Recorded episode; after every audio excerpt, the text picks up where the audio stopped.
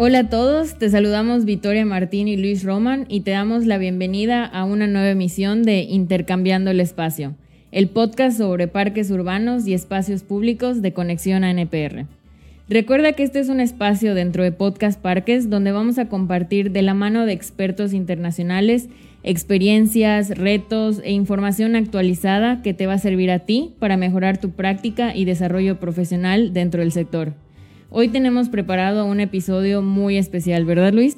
Sí, vamos a hablar hoy de la construcción de comunidades, de la construcción de cómo se hace una comunidad, en específico un poquito relacionado a proyectos que se han venido haciendo en Estados Unidos, en países como Chile, también aquí en México, eh, relacionados eh, a, cómo los parques barriales, las áreas de juego infantiles se van desarrollando a partir de la comunidad, a partir de poder pactar con la gente con la que eh, podemos trabajar en los espacios públicos, en los parques de colonia de barrio, pero con un matiz muy interesante que nuestro súper invitado el día de hoy nos va a compartir. Entonces, bueno, sin más, vamos a eh, irnos directamente al promo para iniciar con eh, Podcast Parques.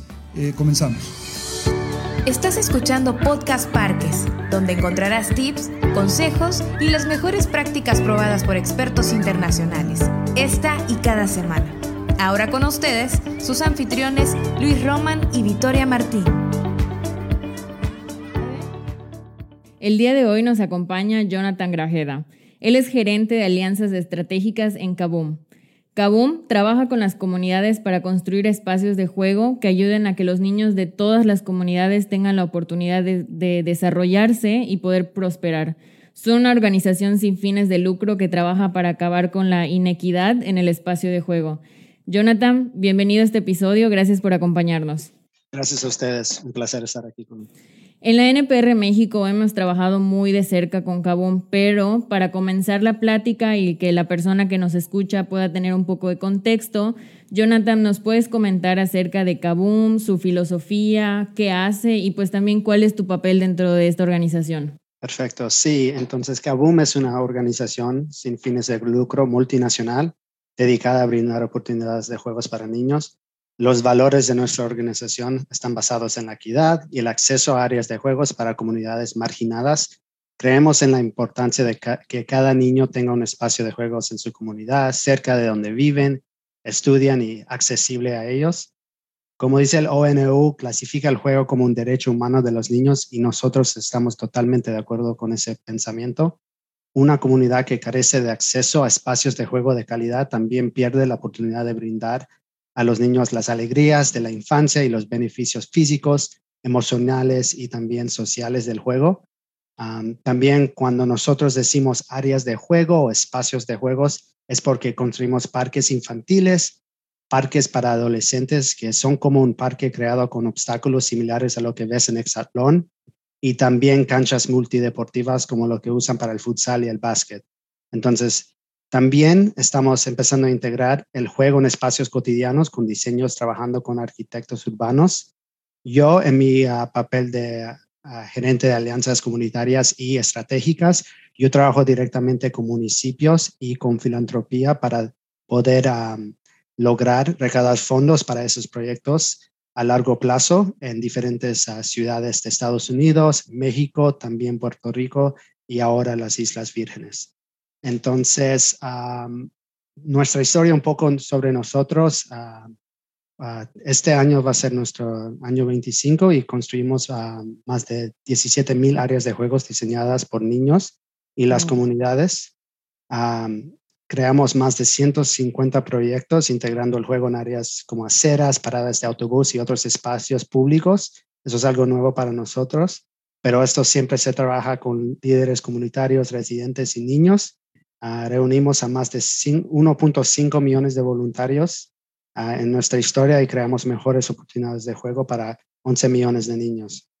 Nuestro modelo de construcción trabaja con residentes y los niños de la comunidad cercana para dirigir el diseño, la planificación, la construcción del nuevo área de juegos comunitarios, pero también cada proyecto se inicia, con un evento comunitario que es un día de activación de diseño en la cual los niños y los padres de cada familia ah, comparten sus ideas y inician una sesión para dirigir uh, un esfuerzo de planificación. Y en ese proceso de planificación más amplio, uh, podemos trabajar directamente con los residentes en construir el parque de juegos. Hay muchísimos matices, datos e indicadores y cosas que presumir de Kaboom. Eh, y en esta historia, yo lo digo, de Cenicienta, de 25 años de trabajo, y que sobre todo sale de la chispa y la idea de una persona que transformó precisamente este sueño en, esta realidad que, que, Jonathan dice de manera muy fácil en números, 1.5 millones de voluntarios, más de 17 mil proyectos en 25 años. Esto es una locura, pero todo sale precisamente de la mente y de la, del interés de una persona por transformar primero su comunidad y después, bueno, escaló y creció. Darrell Hammond, el fundador de Kaboom, eh, hace 25 años precisamente, y, ahorita me, me, ampliarás esta información, eh, Jonathan, eh, empezó a trabajar en este proyecto, según recuerdo, porque leí su libro hace algunos años, que se lo recomiendo mucho, lo pueden encontrar. Desgraciadamente el libro solo está en inglés, me parece, Jonathan, pero sería muy bueno que lo pudiéramos traducir al español. Pero el libro lo pueden conseguir en Amazon, se llama Kaboom, es K-A-B-O-O-M. Y en este eh, relato, en esta autobiografía de Darrell, él cuenta un poco cómo a partir de una desgracia que él eh, pues le toca vivir de cerca en la ciudad de Washington cuando dos niños se quedan encerrados en un auto eh, y no pueden salir, en un auto abandonado, y no pueden salir y al final de cuentas mueren dentro del auto. No recuerdo bien si era un tema de asfixia o por el tema del frío, pero los dos niños mueren y esto marca mucho, además de su historia de vida personal, que si leen el libro les va a interesar muchísimo, eh, la intención de Darrell de poder transformar su comunidad y miren lo que puede hacer eh, realmente una chispa. Y esto es un poco la reflexión que al final eh, estamos pensando buscar con esta entrevista con, con Jonathan y, conocer un poquito la historia de Kabum, porque una de las cosas que a mí, en la oportunidad que tuve eh, de ir a Washington y de conocer a Darrell y al presidente de Kabum, a James, y a, muchas personas con las que hemos trabajado en esta historia de relación eh, entre la asociación, entre Parques de México y Kabum, eh, una de las cosas que, que, más me quedó marcada es la determinación de una persona como él para, bajo las condiciones de vida que tuvo, poder salir adelante y transformar la vida de tantas, de tantas, de tantas personas. Y cómo en el momento en que yo los conocí, lo primero que hicieron fue regalarme sus modelos de operación, sus manuales. Yo decía, ¿por qué hacen eso ustedes? Y, y una de las cosas que me decía Darrell es, es tan brutal el reto de poder darle espacios de juego a los niños y jóvenes en el mundo que ni Kabum haciéndose 20 veces podría con este problema. Eh, ¿Por qué hago esta reflexión? Y ahorita ya te estoy robando el micrófono, eh, Jonathan, pero creo que es importante dar pie a hablar de cómo poder despertar estas iniciativas en toda América Latina a partir de la necesidad que tenemos de darle opciones de juego a los niños. Háblanos un poco más, porque entre las cosas que a mí más me impresionan de Kaboom es precisamente el cómo eh, han podido involucrar ustedes en un modelo virtuoso a las empresas de los Estados Unidos, a los vecinos y a ustedes como organización del tercer sector, como una non-profit, como una organización civil. ¿Cómo se ha dado esta vinculación con las empresas? ¿Cómo funciona este modelo? ¿Y qué tan fácil o difícil ha sido comprometer a los empresarios, a la industria de Estados Unidos? Y después hablaremos un poquito de estos perfiles de jugadores eh, de, deportes, de artistas que también han colaborado con ustedes en esta causa tan maravillosa de Kabum. Cuéntanos un poco. Sí, y al principio todo empieza con la comunidad y después involucramos a las corporaciones, a las fundaciones en ese proceso.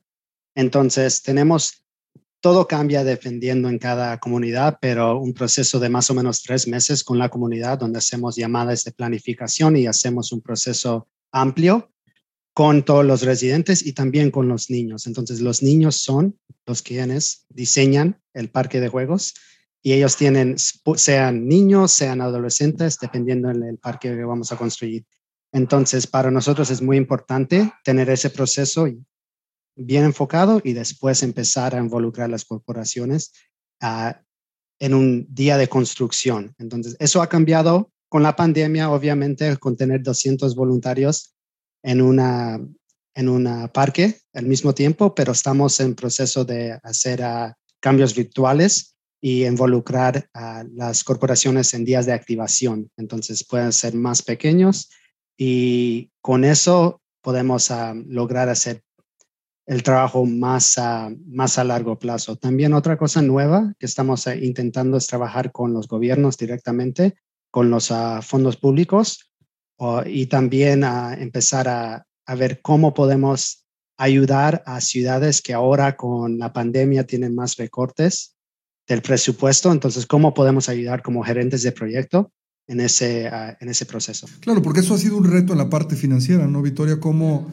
los gobiernos han tenido, bueno, primero las empresas también han perdido la capacidad de apoyo, supongo que han bajado bastante el tema de los patrocinios para ustedes y en el modelo de Kabum típico es, están empezando ustedes a involucrar a los gobiernos por primeras veces para poder realmente hacer algo.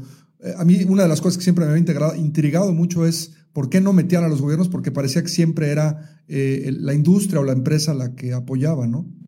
Sí, totalmente de acuerdo. Y lo lindo de poder trabajar directamente con el gobierno también es que hay, hay dinero que ya está hecho para eso, para la infraestructura, para parques. Entonces, ¿por qué no usar los dos y poder hacer proyectos más grandes? No solamente más grandes, pero hacer más proyectos y, y darle oportunidades de juego a más niños y involucrar más residentes. Y en Estados Unidos particularmente, con el proceso ese de los fondos del gobierno y de las ah, de ese proceso tenemos que ah, ellos empiezan con un proceso de como lo que se llama es un proceso de planear con la comunidad involucrada pero ese proceso algunas veces nomás una reunión o dos reuniones con los residentes y muchos de los residentes no pueden estar ahí para esas reuniones entonces muchas veces no se sabe cuáles son las necesidades más amplias en esa comunidad. Entonces empezamos a,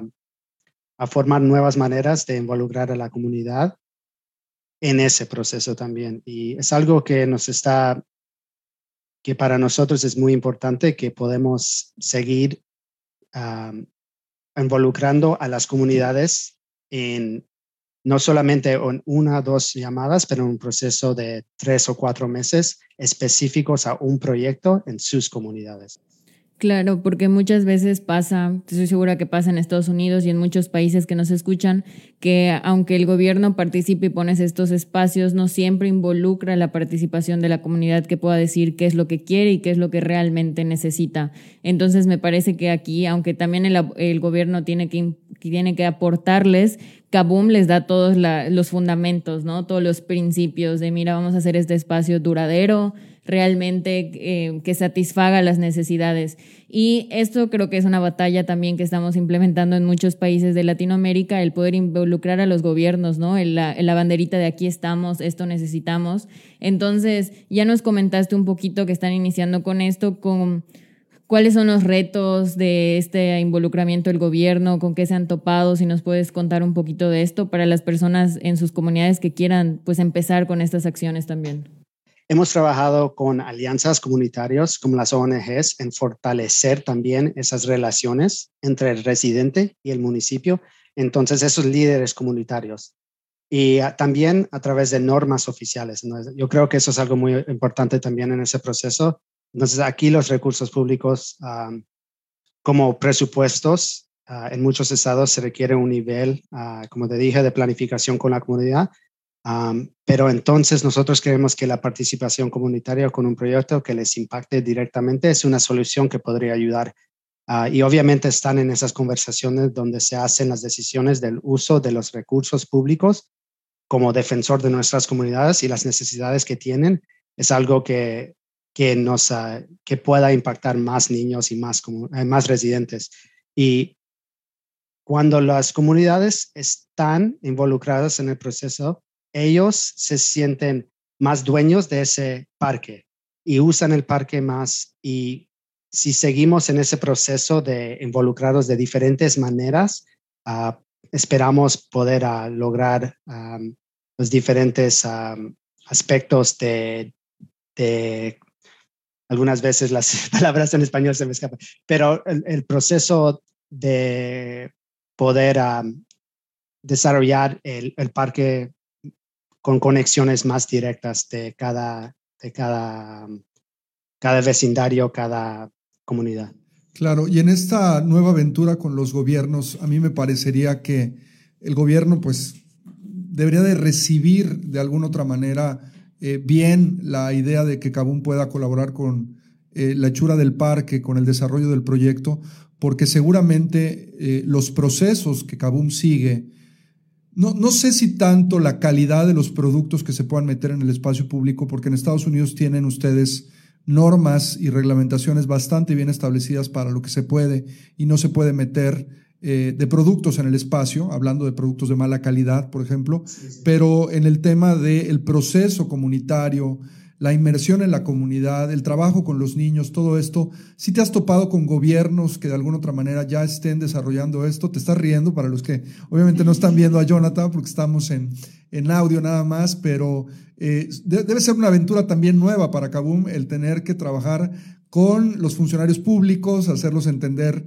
la importancia de todo esto. ¿Cuál ha sido la aventura en ese sentido? Sabes, después de la pandemia hemos visto cambios, eh, hemos visto cambios uh, en el enfoque un poco. Lo que hemos visto es que hay más conciencia de las necesidades del espacio público y porque después de la pandemia todos empezaron a salir, no sé si pasó así en México, pero aquí todos empezaron a salir a usar los parques porque estaban ya en cuarentena por un mes y querían salir para afuera. Entonces, eso era algo que algunas veces nosotros tenemos que ser como uh, apoyar las comunidades en el sentido que nosotros damos voz a lo que ellos nos dicen. Entonces, yo reuniéndome con ciudades en Texas, uh, para dar un ejemplo, yo tuve la oportunidad de, de estar en esas reuniones y decirles las importancias de los parques ahorita mismo. Y muchas veces en ese momento no lo entienden, pero ya de escuchar de los residentes también. En esa reunión tuvimos un niño de 10 años que platicó sobre por qué quería algo específico en su parque. Y eso fue algo muy fuerte porque todos los que están ahí, algunas veces cuando lo escuchamos de un niño directamente, nos impacta un poco más. Entonces eso fue como una manera Ah, muy linda de poder ah, trabajar con ese gobierno que tenía como esa, estaban cautelosos del proceso. Entonces, ahora están como más, uh, querían apoyar más el proyecto con, no solamente con apoyar en preparar los sitios para los parques, pero también con, con dinero que se requiere para esa clase de infraestructura. Claro, acerca de lo que comentas aquí en, en, México y en otros países que nos escuchan, se ha dado el mismo fenómeno.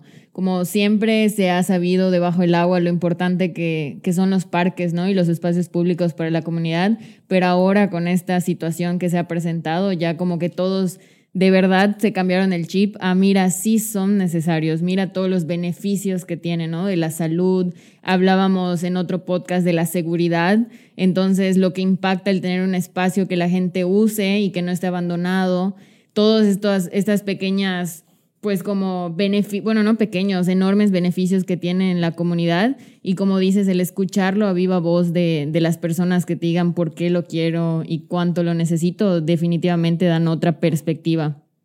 Jonathan, vamos a hablar un poquito de los números porque a mí me, me gusta mucho entender el espacio público a partir de las estadísticas y de la información. Y bueno, el otro día eh, pude conocer a partir del nuevo censo que sacaron en México unos investigadores comentaron que en México había más de 28 mil parques urbanos. No, la verdad es que no teníamos un dato ni siquiera este, cercano a ese número, pero ya empezamos a tener como eh, estadísticas de esto. Y hay un, de este, de este número, de los 28 mil, seguramente un, gran porcentaje se encuentra en situaciones poco favorables ¿no? para la comunidad. Ustedes reciben un montón de aplicaciones al año y solamente pueden hacer un pequeño porcentaje de esas aplicaciones.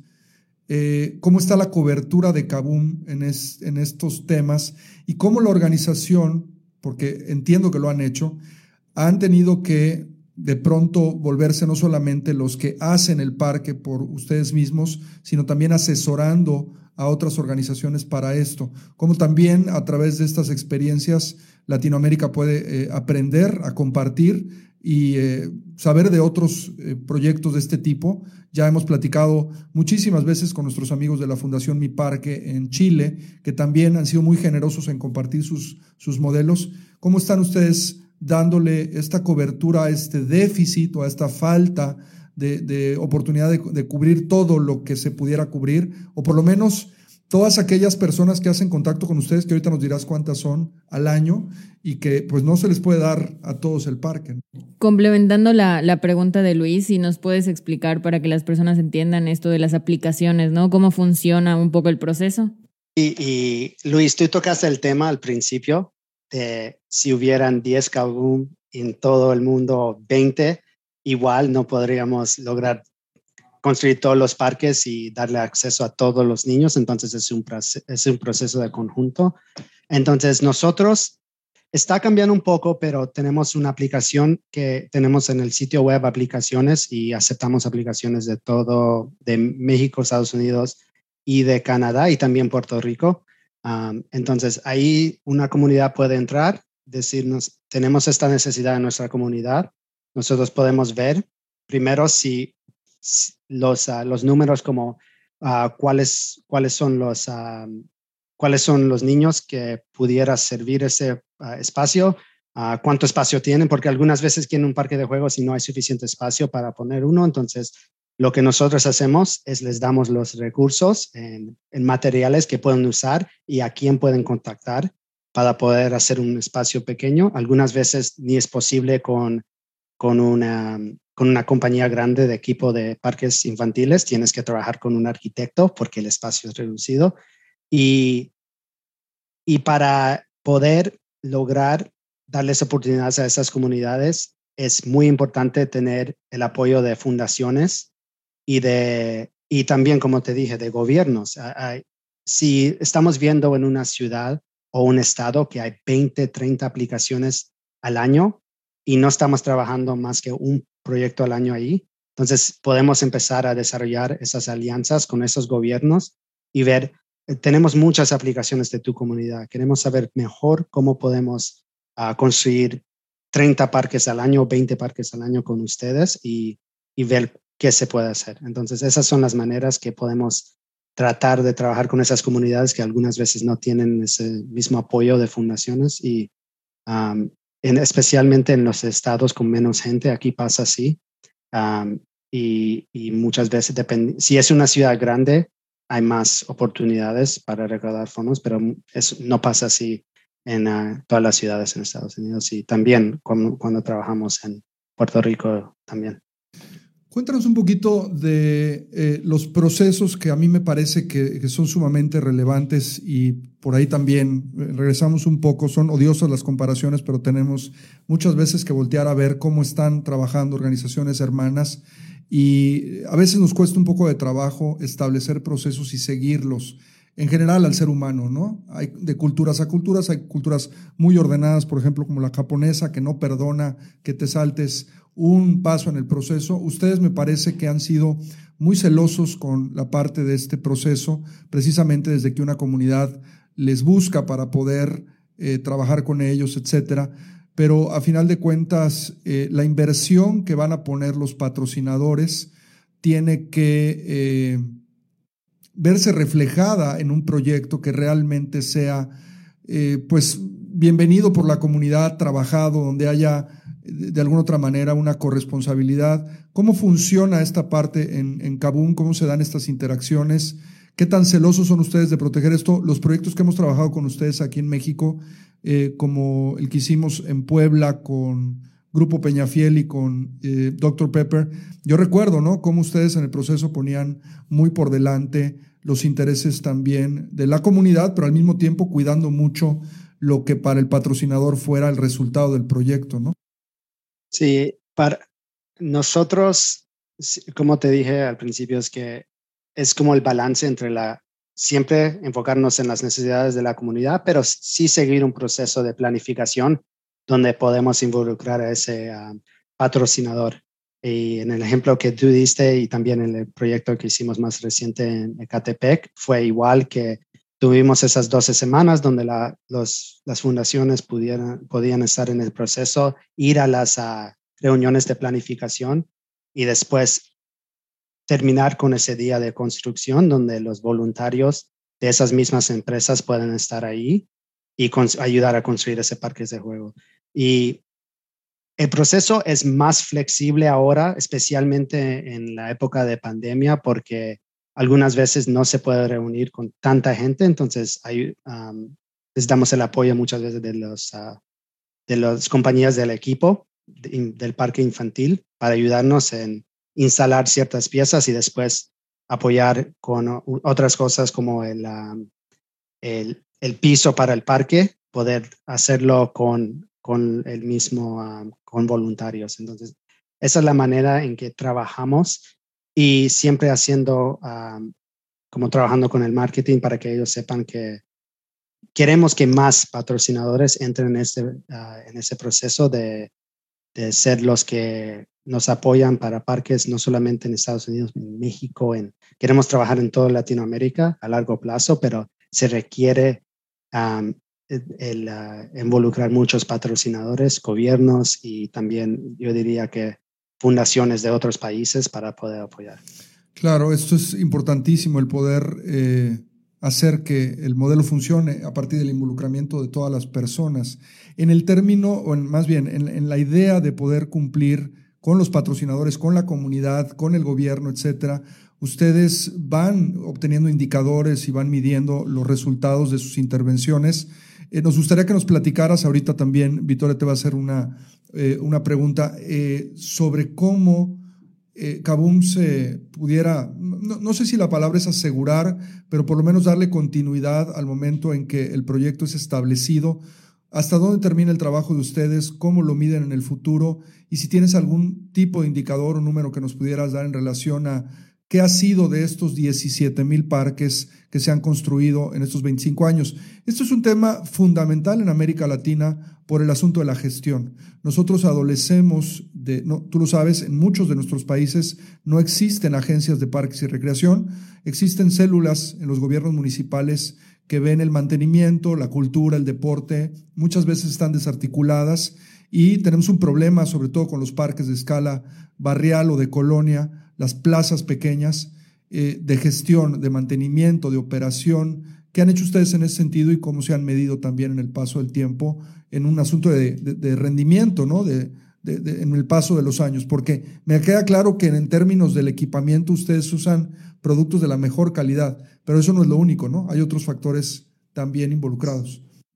Sí, en, el proceso de planificación uh, sí medimos diferentes números ah, de los que estuvieron involucrados. Por ejemplo, si vieron 100 residentes, les tenemos unos, unos estudios que hacemos al seis meses después del proyecto. Es algo que estamos trabajando ya con ah, diferentes alianzas como las universidades en Estados Unidos. Y después les puedo platicar más sobre algo diferente que estamos haciendo unos cambios que hicimos para poder ah, medir nuestro impacto un año, dos años, tres años, cinco años después del proyecto. Pero les puedo dar unos números que tengo aquí también, porque yo creo que estos son directamente de la comunidad y ah, son datos a continuación, se basan en encuestas posteriores a los proyectos que hicimos. Entonces, más o menos 87% están comprometidos a ayudar a su comunidad en encontrar maneras de incorporar más juegos en las vidas de los niños y las familias. 89% ah, sienten un aumento significativo en su creencia de que es inaceptable que los niños no reciban un equilibrio saludable del juego activo todos los días. 94% ah, creen que el aumento significó eh, en la creencia de que existe un sentido compartido de compromiso para abordar los, los problemas de la comunidad, que para nosotros es muy importante, porque todo puede empezar con un parque, pero se puede manifestar en algo más grande cuando trabajamos en conjunto y 97% aumentó significativamente su motivación para tomar medidas para que los niños de mi comunidad reciban el balance de juego activo todos los días y 92% crean que el trabajo con otros de la comunidad usando un enfoque de liderazgo comunitario uh, pueden ayudar más a, a, mejorar las cosas en su comunidad. Entonces, esos son unos números que tenemos. También les quería compartir algo que estamos haciendo eh, con escuelas en Estados Unidos. Ahorita que con la situación de la pandemia hemos platicado con diferentes municipios y específicamente con las escuelas uh, que están viendo los diferentes problemas que causó la pandemia. En particular, estamos viendo cómo el juego puede reducir la disparidad en ciertas áreas como la educación. Entonces, la educación cambió radicalmente con la pandemia, el acceso al Internet, la tecnología creó disparidades mayores en el nivel de lectura que ya existían antes de la pandemia. Y el juego está conectado directamente al desarrollo saludable del cerebro y promueve la creatividad. Entonces, estamos estudiando si hay conexiones directas entre los espacios de juegos diseñados específicamente para la educación temprana y el aumento en el nivel de lectura. Entonces, es algo nuevo que estamos haciendo para trabajar y ver si hay esas conexiones más amplias que podemos empezar a, a ver y, uh, y, también estamos haciendo procesos similares con la salud, porque sabemos que el, uh, ese sentido de pertenecer es tan importante para la salud, entonces uh, poder tener estudios a largo plazo de eso es algo que estamos en proceso de trabajar. Claro, esta generación de información que nos puede ayudar a saber qué tenemos, qué se necesita o estos impactos no tan importantes. Sabemos que no todos los niños aprenden de la misma manera y también sabemos que, como dijiste, la pandemia ha afectado muchas áreas, no solo el no poder salir, sino el impacto a la educación, el impacto de no poder, no sé, comparar tu aprendizaje con otros compañeros por las diferentes técnicas o estrategias que haya, que también pues ha sido un, un un reto para los, los profesores, ¿no? El cómo le enseño si ya no tengo, ya no puedo aplicar las mismas dinámicas. Entonces estos espacios pueden representar un verdadero cambio y una revolución para cómo los niños aprenden. En algunos webinars, en algunos podcasts y en información también que hemos compartido en la plataforma para miembros, hemos mencionado esto, ¿no? La educación lúdica, el diseño considerando a los niños, la apropiación del espacio que siempre lo decimos en cada actividad que tenemos, creo que aparecemos disco rayado, pero creo que es algo muy importante en los espacios y en los parques. Como tú dijiste al principio, este, si mientras más participen, más dueños se creen del espacio y más lo cuidan y lo aprovechan. Y tú mencionaste en el comentario anterior este seguimiento que le daban en un año, dos años. Entonces dijiste que al, finalizan y en unos meses lo checan, pero nos puedes decir a largo plazo qué hacen, porque no es solo tener el espacio y construirlo, es que se le pueda dar el seguimiento, la programación y todo lo que se pueda hacer en él. Sí, entonces tratamos de hacer llamadas y platicar con cada comunidad a largo plazo y es más por eso que, que también queríamos trabajar con el gobierno porque para poder medir el impacto a largo plazo se necesita alguien que está ahí todos los días. Entonces, eso fue algo muy importante para nosotros en el proceso de hacer esos, uh, esas alianzas entre lo público y las diferentes fundaciones, porque sabíamos que eso era, que queríamos aumentar el impacto y no solamente medir el proceso a seis meses, un año, pero ver cuáles son las diferencias en la salud de esa comunidad, de la obesidad en esa comunidad donde ya hay dos parques de juegos y en una comunidad cercana donde no hay nada.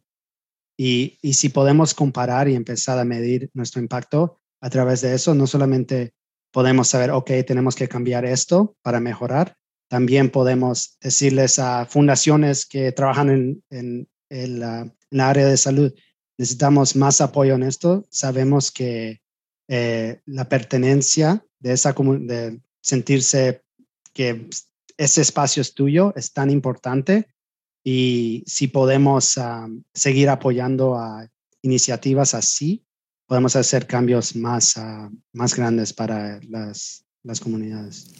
Hemos estado reflexionando el día de hoy con eh, Jonathan Grajeda de Kaboom sobre muchos conceptos interesantes relacionados a la construcción de comunidades, pero sobre todo yo creo que algo fundamental es pensar que a partir del concepto de que todos los públicos, todos los tipos de personas que asisten al espacio público son importantes, sí hay públicos que son o tendrían que ser de alguna manera públicos con un mayor grado de enfoque o por así decirlo consentidos dentro del espacio, que son los más vulnerables y estos son los niños y también los adultos mayores, ¿no? Y tenemos que hacer grandes esfuerzos en nuestras comunidades para poder, eh, sobre todo en el primer grupo, que son el futuro, siempre lo decimos de manera muy eh, utópica o soñadora. Los niños son el futuro del mundo, pero es que es la realidad. Y si no invertimos en ellos ahora, nosotros como adultos, pues vamos a condenar a las siguientes generaciones, como lo hemos hecho en las últimas décadas. Siempre lo venimos así, como dice Victoria, como disco rayado diciéndolo, ¿no? Antes le decíamos a los niños que se salieran eh, de, de, la calle o que se fueran más bien, que se metieran a su casa, porque ya tenían que entrar a su cuarto, y el castigo era no te sales del cuarto, y ahora el castigo es salte del cuarto, y esto tiene que ver con la actividad física, con el juego libre, con eh, todos los beneficios que son inmensamente eh, importantes y profundos en la vida de un chiquito cuando le podemos dar la oportunidad de salir a la calle a jugar, a activarse, a vivir los riesgos de ser un niño. A mí me encanta esta frase que le he escuchado mucho también de Darrell, que es el, el trabajo de los niños es jugar. Y si no le estamos dando la oportunidad a los niños de trabajar jugando, pues no van a aprender. Y muchas de las cosas y problemáticas que venimos arrastrando como comunidades, en México sabemos mucho de esto, tenemos uno de los índices de obesidad más grandes, más altos en todo el mundo, pues es precisamente por la falta de espacios, no es por otra cosa. Mucha gente se lo eh, achaca al tema de los, la comida basura o la comida chatarra, sí, tiene una parte que ver, pero otra de las partes importantes es que si el niño no tiene dónde gastar la energía o todo lo que se come, pues menos, ¿no? Va a solucionar el problema. Entonces, eh, estamos ante un reto eh, gigantesco. Y Jonathan, quisiéramos ir recogiendo eh, unas últimas, pues, digamos que este, impresiones de tu parte sobre, ah, te ha tocado ya venir a México, a los congresos de la asociación, te ha tocado trabajar también con proyectos desde Kabum ahí. ¿Qué pudieras tú decirle, porque tú eres, a final de cuentas, pues, un ciudadano de Estados Unidos, pero tienes sangre latina, tus raíces son latinas y supongo que ves a los países eh, de tus abuelos o de tus padres y, y haces sentir algo así como, bueno, eh, me gustaría que fueran diferentes, ¿no? Te ha tocado venir a trabajar a México en, algunos sentidos, porque obviamente somos, somos diferentes en algunas cosas y muy similares en otras, pero estoy hablando específicamente en lo que nos puede llegar a doler a nosotros, que es nuestro tema, que es eh, los sistemas de parques y la oportunidad para que más niños puedan tener áreas de juego. ¿Cuál sería alguna recomendación? A mí me encanta, y con eso empezamos el podcast, la historia de, Dal, de Hammond y pensar cómo esta historia de él, eh, que bueno, tiene tanto impacto que ahorita tú estás trabajando eh, ahí, tienes ya varios años y después de 25 años de la organización, estás platicando ahorita con nosotros cómo pudieran inspirar estas historias a otras personas en América Latina para que puedan despertar sus comunidades, activarlas, prender una chispa y lograr transformarlas a través del juego con los niños. ¿Qué sería tu, tu consejo para, para ti que nos estás escuchando? Yo diría, lo, yo pensé en esta pregunta antes de que me lo preguntaras, entonces, porque es algo que yo pensando como mexicano, mi más de México, mi papá de Guatemala y cómo, cómo podemos hacer algo como lo que hacemos en Kabum en México y en Guatemala. Y lo que yo pensé es que no podemos copiar lo que hacen otros, podemos aprender de lo que hacen los otros, pero cada cultura es diferente, las necesidades son distintas, entonces crear un modelo de construcción que apoya a la empresa mexicana o latina y también que fortalece basada en esas diferentes ya herramientas que tiene cada comunidad. Por ejemplo, cuando fuimos a construir en México, el tema de voluntarios era lo más fácil. Habían 300, 400 voluntarios en cada construcción. Aquí, algunas veces, no tenemos tantos voluntarios. Entonces, eso es algo que sale de la cultura. Ya nosotros armamos una, una fiesta y todos llegan, ¿sí? Entonces, igual, hacemos una fiesta a través del parque infantil y de, la, de nuestra comunidad y eso puede apoyar a, a, a, los niños y sabemos que nosotros sí valoramos, valorizamos mucho la comunidad y la familia. Y en ese sentido era algo que yo vi que eran diferencias y también con la comida. Algunas veces uh, decirles a alguien, oh, puedes traer comida para el día de construcción.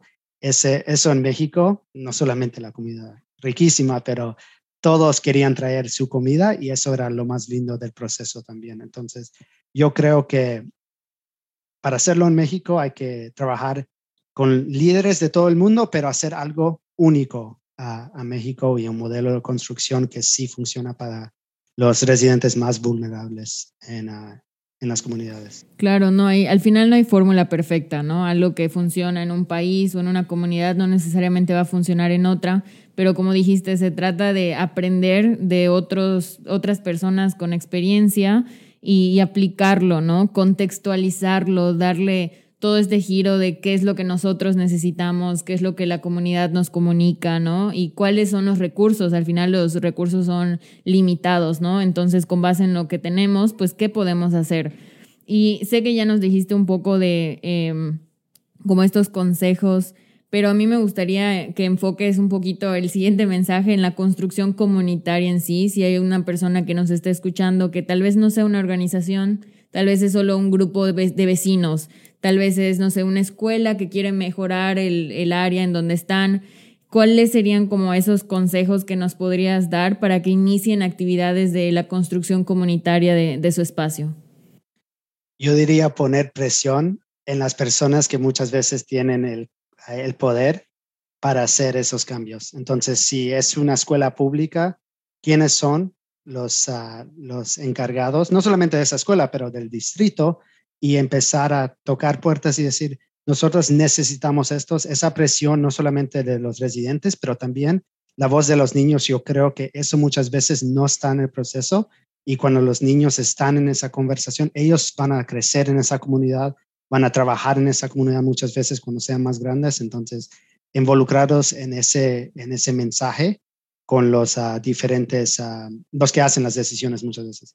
Y también Ah, hay, empresas en cada comunidad, sean pequeñas o grandes, y empezar a trabajar con esas empresas y hacer cambios pequeños. Puede ser que queremos un parque infantil en un año o dos años, pero ¿qué podemos hacer mientras para que los niños tengan una vida mejor?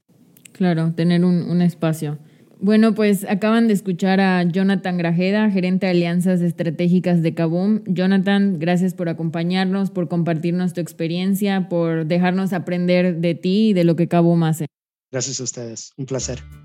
A ti que nos escuchas y nos acompañas, te agradecemos una, una vez más y te recordamos que ya puedes encontrarnos en Spotify, iTunes y otras plataformas. Entonces búscanos, suscríbete para que no te pierdas ningún episodio. Y como ya saben, cada lunes tenemos un episodio nuevo. Luis, la siguiente semana, ¿con qué nos vas a sorprender? Bueno, vamos a hablar sobre energías en el, parque, en el espacio público, cómo poder generarlas, cómo poder ahorrarlas, cómo poder transformarlas.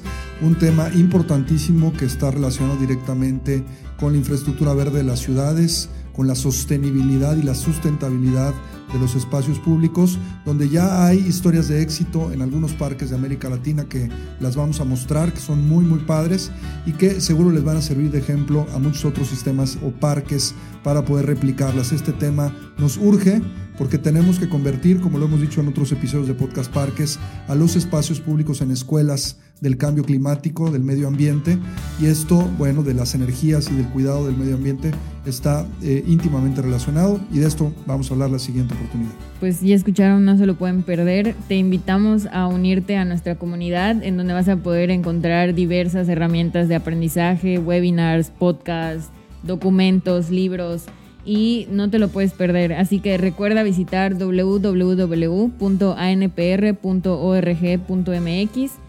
Nos escuchamos hasta la próxima y recuerden que vivan los parques. Nuestro podcast ha terminado. Te recordamos visitar nuestro sitio web www.anpr.org.mx y seguirnos en redes sociales como arroba ANPR México.